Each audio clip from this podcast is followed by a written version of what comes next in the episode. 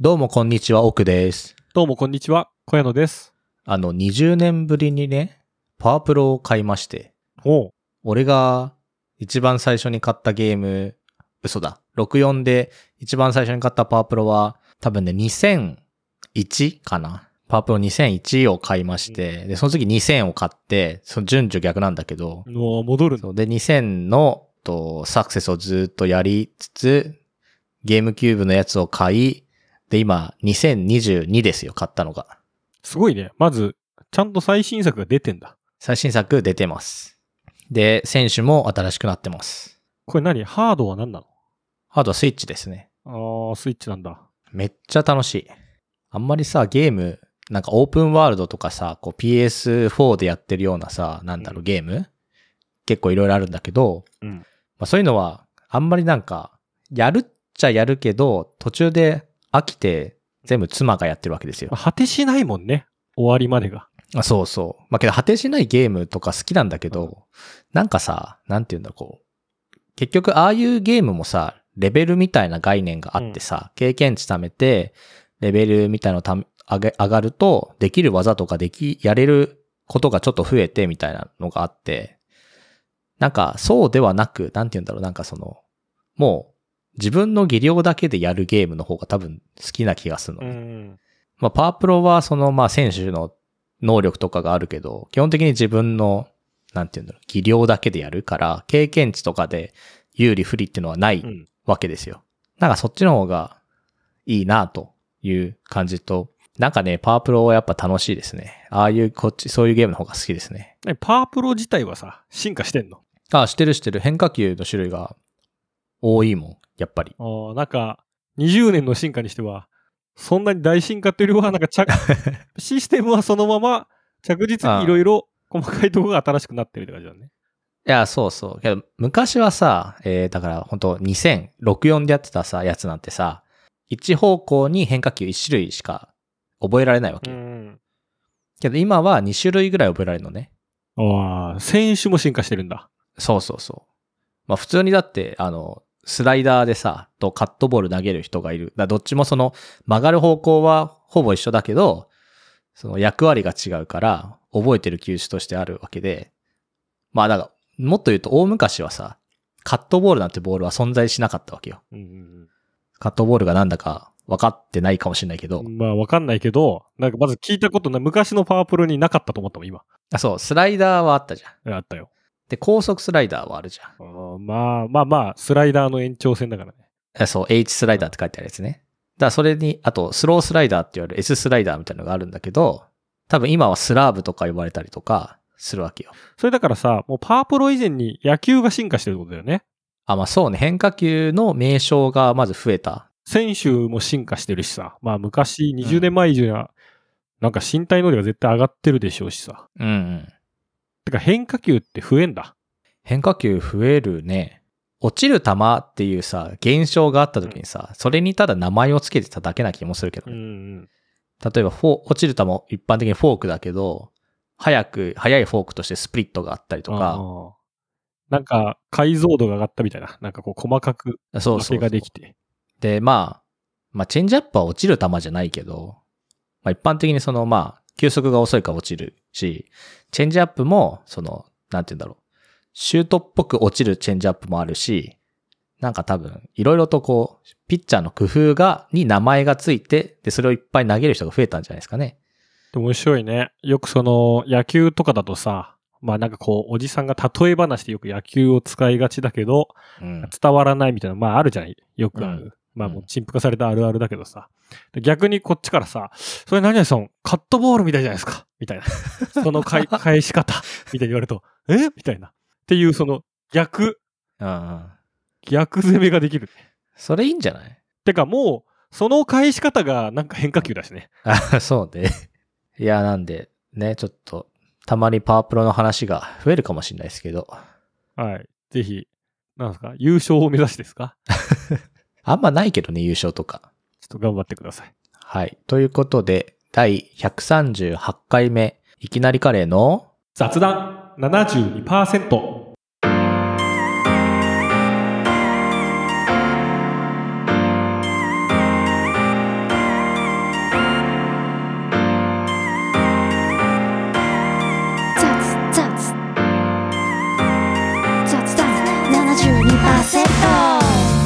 先週ですね、ちょっと日曜に、まあ、なんかちょっとダラダラしてたら、あのーまあ DMMTV という、まあ、DMM が新しく始めた、まあ、なんかネットフリックスみたいなやつ、うんこうサブスクで動画見れるみたいなのがある、なんか年末ぐらいに始まったんだけど、まあそれで、あ前回あの、さらばとかがやってるインシデンツっていうのを紹介したんだけど、あの大脱走という、こうやつが今やってまして、新しく。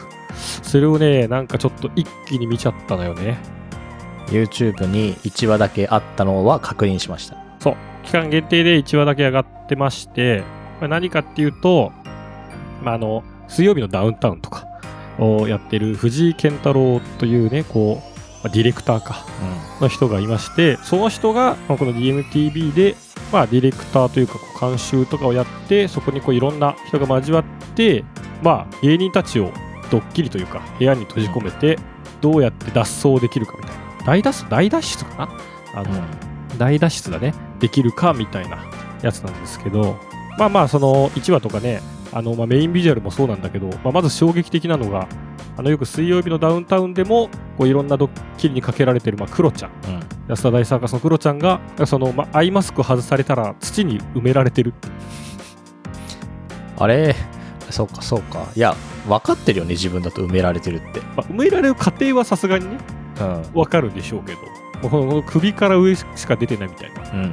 状態でして、まあ、ここからどうやって出るかで、えークロちゃんの場合はなんかもう畑みたいなとこでうん。周りにゴミが置いなんかこう家電のゴミとかいろいろ置いたんだけどそこに1個だけこう Google ホームうん。っていうあの音声アシスタントの機械が置いてあって、まあ、そこに話しかけてこういろんなこう謎を解いていくみたいなうん。ことをしていくわけあ、そうなんだ。あれそういう感じなんだ。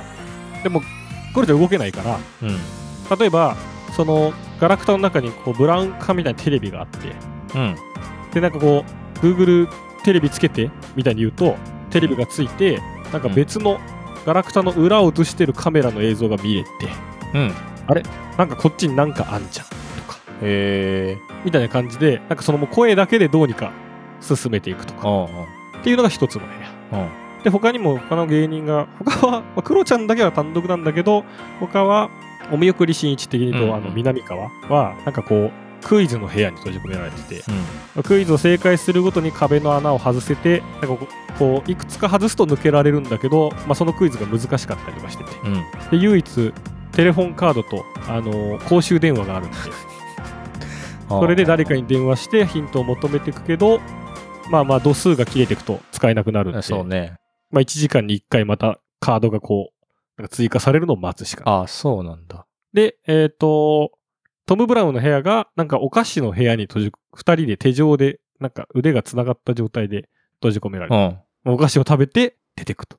え、それあれじゃん。なんか、黄金伝説みたいじゃいや、そう、もう本当に一番苦しいんじゃないかみたいな。ん。いや、そうだよ ね。水もなしでお菓子を食べていくみたいへな。え。で、えーっと、岡野、よくクズ芸人って言われてるうんの、ギャンブルとか好きな岡野と岸高野の高野が、なんか真っ白な部屋に閉じ込められてて、なんかそこはパソコンとラジオがあって、なんかいろんなラジオにお便りを出して、そ採用されたら、その時のラジオネームに入ってるものがもらえるみたいな。ああ、はいはいはそれでなんか道具を手に入れていくみたいな。い。へえ。っていう、なんかこうみんなが閉じ込められてどうにかやっていくのを、えー小峠と、あバイキングの小峠とバカリズムがそれを見ながら、 まあなんか、なんかいろいろ言っていくみたいな。それめっちゃ面白そうじゃん。これね、めっちゃ面白いのよ。普通に水曜日のダウンタウンでやってほしいわ。結構ね、でも、まあちょっとこれ、あのー水曜日のダウンタウンとかよりは、ほんと一切スタッフも一応見えないように出てる、できてるんで、うん。人の影うも、ん。なんかよりまあなんかドキュメンタリー、リアルっぽさは上がっていくの、要素として。うん。うん。ただまあまあ、なんか全部リアルかっていうと、やっぱ途中でそのスタッフで調整してること絶対あるから、うん。まああれなんだけど、だからこれどこまでが想定されててとか、うん。どこまでは本当で、どこは一部こうちゃんと作られてるとこなんだっけとか、がね、結構ね、面白くてね、なかなかき強烈だったんですよ。うんでこれねど、どうですか見たくなりましたちょこれは。いや、見たくなりました。おうじゃあちょっとぜひ、暇な時あったら見てください、これ。そうね。いや、なんか、インシデンツとかコント番組はさ、正直、あんまりそそられないんだけどさ。そうね。いや、大脱走はちょっと見たいですね。なんかね、こう、まあ、途中バカリズムも言ってたんだけど、でもその自分たちのタイプの芸人じゃ思いつかばない。うんうそのん。パパワーとかなんかうんうん。乗り切るシーンとかがあって、そう出るんだとか、はいはいはいはい。そういう終わりなんだみたいのが結構面白くて。で、これがね、なんかちょっと前半編と後編編みたいのも、まあ6話なんであって、結構感想によっては前半はリアルさですごかったけど、後半からちょっとなんか作ってる感が強くてう、ん微。妙だったとか、まあまああったりするんだけど、まあ、この辺は結構配信の番組、まあインシデンツとか、他のいろんなさ、お笑い系の配信でやるのもそうなんだけどさ、やっぱなんか後半ちょっと落ちてくうん。傾向は高いのよ。なんか前半をめちゃくちゃやってみたいな、あるんで、まあまあそういうのはありつつも、なんかね、結構面白くて一気に見ちゃいましたね。なんか、あれだよね。その普通にゲームの実況をやってるような感じだよね。あ、そうね。それをいろんなカメラで見て、でとかさって感、じやっぱプレイヤーによってやり方が違うとかだからさ、あ、そうそうそうそう。いろんな人でやってほしいよ、それ。そうなのよね。なんか、ある種だからそういうゲーム、謎解きうん。バラエティみたいなのあるじゃん。あるある。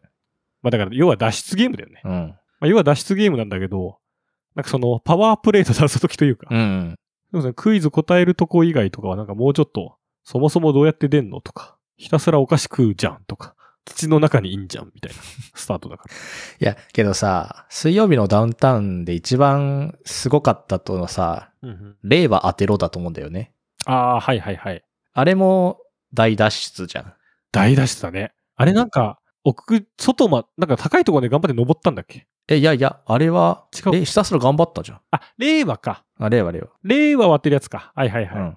なんか俺、なんか似たので勘違いしてたわ。なんかその、なんかで、あ、占い、星座占いかなんかで、当たったラッキーアイテムしかもらえなくて、どうやって出るかみたいな。えーっとね、 やってたなやってた。あれ誰だっけなやってた。岸高のかな違うかなでもなんか。いや、いやけどなんかね、シルエットはそんな感じだった気がするんだよな。で、あれも、なんかその、棒とか、うん。うん。なんか手、物干し竿とかなんか手に入れて、なんか屋上とか、多分天井に鍵があって、うんうんそれをどうにか取り出して、出たら、マジで知らない田舎うん。うん。にいて、そっから車を手に入れて帰るみたいな。そうそうそうそうそうそうそう。そうそうそうそう。とね、今調べたらね、パタパタママ。ああ、知らないわ。えー、そうね、パタパタママっていう人たちがやってたね。まあでもなんかテイストそれに近いわ。なんかそういう。えそうそうそうそうそうそう。なんだっけだから自分の星座の占いとか。あ、そうだそうだ。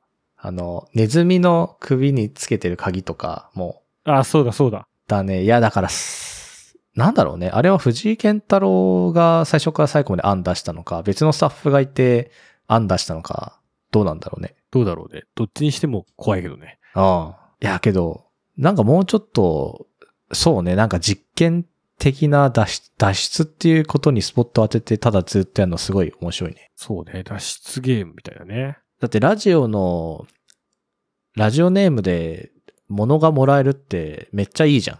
そうね。もらえるものを選べるから。けどどうだろうね。だってご飯食べたかったら、ひたすらご飯の名前でメール送るんでしょうんそうそうそう。ああ、いや、それめっちゃいい気がするけどな。いいね。いい、ああ、いいですね。面白いですね。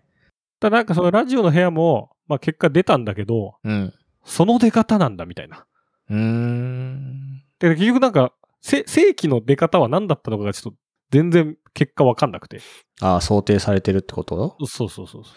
想定してんのかないやだからそう、そういう意味だと何をそう、どこまで想定してとか、どこまで作ってんのか、みたいな。まあ台本的なとこなのか、みたいなのがなかなかとか、こう備えてんのか、みたいな。ん。とかがね、むずいんで、結構ね、その辺の裏も気になりながらの、まあまあ面白かったんで、ちょっと、ぜひ見てみてください。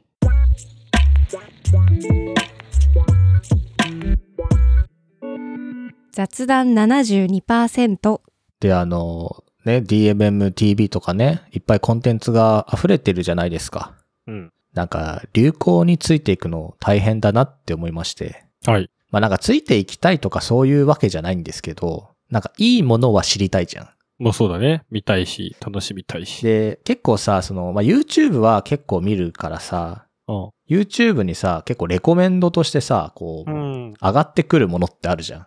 けどなんか、ちょっと YouTube に上がってきてるものをあんま食わず嫌いで見てないものとかが結構あるわけよ。ああ、それは気になってるけどってことうん、そうそうそう。で、ちょっと昔だと、そのゆる言語学ラジオなんかは結構 YouTube にレコメンドとして俺のところに上がってきてたの。はいはいはい。で、それだから、えっ、とね、多分、今ほど流行る前、結構前、ほんと1年以上前ぐらいなんだけど、うん。その象は鼻が長いみたいな。っうんうん。ていうのが結構上がってきてて、だからずーっと聞いてなかったのよ、それに対して。はいはい。けど、聞いたら良かったというか、いい、まあ、コンテンツだなというか、おー感じになりまして、だから最近だと、あれなんですよ、あの、新しい学校のリーダーズああ、アイドルのね。そうそう。とかがこう上がってきたりしてて、なんか別に、なんかどっかで聞いたことあるけど、ずっと見てなかったみたいなやつで。まあけどだからね、あの、大人ブルーか。ファーストテイクとかね。ですそうそうそうそうそう。だから、ああいうものをこう食わず嫌いして見ていかないといけないんだなという、その気持ち。になりましたと。いや、まあなってるけど、なんか、難しくないこれさ、でもさ、もっと早く見てりゃよかったなって思うわけ聞いときゃよかった。思う、思うわけ。思う。なるほどね。まあそれこそ、その、なんだっけ、ブラッシュアップライフとか、あブラッシュアップライフは割と、まあけどそれでも4週目ぐらいかな、見たのは。だからちょっと遅いよね。多分大場目だとはことか、えっ、と、逃げ恥とかは多分1話目から見てるわけよ。あ。ああ。そう最初から気になってたからね。とか、まあ大豆だとはかは多分その時間帯にテレビをつけてて暇だったんだよね。っていうのがあるし、確かにブラッシュアップとかは多分、3週目行ったあたりから多分一気にそうなんか見始めた人もみんな増えたりドワってきたじゃん。そ、そんな話だったんだみたいな。そうそうそう。だから、もうちょっとこう、自分のこう、感度高くというかさ、いや難しいじゃん。アニメだってさ、ワン、ワンクールにさ、新作が50本ぐらいあるんだって。そんなあるんだ。そう。それ全部見てさ、3話目までとりあえず見るみたいな人もいるわけよ、世の中には。ああ、それで、なんか見切りをつけるやつはつけて、うん。継続するやつは見るみたいな。だから、3話目までとりあえずどう面白くするかみたいなことを、まあ、アニメ作る人は考えるし、で、なんか、サブスクの音楽みたいだね。ああ、だ、そうよ。そそうだのよ、前奏イがなくなってさントロまでとかも。うん。いかに聴いてもらうためにサビから始めるかとか。そうそうそう。けどそうじゃん。そういうことだと思うし。まあだからそれはポッドキャストも何でも言えると思うんだけど。 まあね、だから、やっぱり1話目から聞かれちゃうとね、もう大損ですよね。いや、そうなんですよ。 回数を見ると、0話目と1話目が多いんですけど、多分、こっからね、今まで聞いてる人って結構軽有だと思うし、一番最新なものから聞いてほしいっちゃ聞いてほしいんだけど、難しいじゃん。そこでやめるしね。なんかそう違うなってね。そうそうそうそう。まあ、あとなんだろうね。なんかさ、どこで、なんだろうね。なんかだから、こう、水のごとく入ってくるのがいいじゃん。多分じ、ポッドキャストなんて。うん。別に、そんなすごいさ、我々のような雑談なんてさ、コンテンツをすごい深掘ってる。なんかそれこそ、ゆる言語学みたいに言葉というものに深掘ってるわけでもないので、雑談がすごいこう、なんか聞いてて、ね、こう、気にならないというか、だから、最初から追う必要ないしね。うん。で、古典ラジオとかはなんか、だったら最初から全部聞こうかなとか思っちゃうとかあいる。や、古典ラジオはそうね。けど、あれは割と最初から完成されてるからいい気がするけうど。んけど、あれはちょっとね、やっぱ、聞くには、なんていうの、集中度がちょっと必要だからさ、っそうね。ちょっと、気楽には聞けない回とかあるし。ていうふうに思いまして、だから小谷野くんは、どうそう、こう、自分の感度、よくコンテンツを、こう、取捨選択してるのか気になるわけですよ。感度もあるけどさ、もう、圧倒的に時間も問題になってくるじゃん。うん。で YouTube とかもさ、例えばその、今みたいな、知らなかった音楽がとかさ、まああるけど、例えばじゃあ、仮にお笑いだとしてもさ、どんどん新しい芸人がまた始めてとかさ、うん。なってくとさ、だからどんどん面白い番組が増えていくとさ、うん。もう見切れないみたいな話にはなってきて、そうするとやっぱなんか何かが脱落はするよね。するね。でもなんか別に、その時、YouTube とかで言うと、その時見なきゃいけないのかなっていうとそうじゃないものもあるというか。うん。その瞬間である必要がない系のものもあったりする YouTube はね、いいよね。なんか、昔で言うと、だからドラマはさ、もうその時見てないとさ、人の話についていけないとかだったじゃん。そうだね。けど今はまあ配信があるからそうでもないというか、で映画とかもね、映画館で見たいならまあその時だしね。うん。だけど映画館で見た方がいいんだろうね、映画もね。でもなんか、映画館で見た方がいい映画と、これは配信でいいかなみたいな映画もあるしさ。うん。ある。その辺もあるよね。だから今で言うともうあれなんじゃないスポーツとか、なんかもう舞台とか、そのリアルタイム性がより求められるものはいはいはい。例えば WBC の見てた見てないかとかって結構その、あの時見てたってす結構あれじゃん。みんな一斉に Twitter とか見てると楽しいじゃん、やっぱり。うんそれも含めてのスポーツみたいな感じがあるし、はい一体感みたいなね。うん。舞台とかもその一発撮りみたいな、一発勝負感があると楽しいよね。もうセンスで言うと、なんか、な、何で追ってんのそういうのは。レコメンドはさ、うん。結構、アルゴリズム任せじゃない。いやけどレコメンドだよ、やっぱり。 なんか、ほぼ。例えばさ、音楽とかだと、よく、そういう音楽好きな人とかだとさ、マジで知らない国のヒットチャートとかさ、うん追ってみてさ、なんとなくそっちの音楽の傾向とかさ、流行りをし知ってくみたいな。っていう、こう、聞き方をする人とかさ。うん。あとはこう、誰かが言ってるから、この人を追っとくと、だいたい良さげな最新のコンテンツ集まってくるとか。ってよりはもう自動でレコメンドされてる合ってるものがどんどん出てくるみたいな感じなのかね。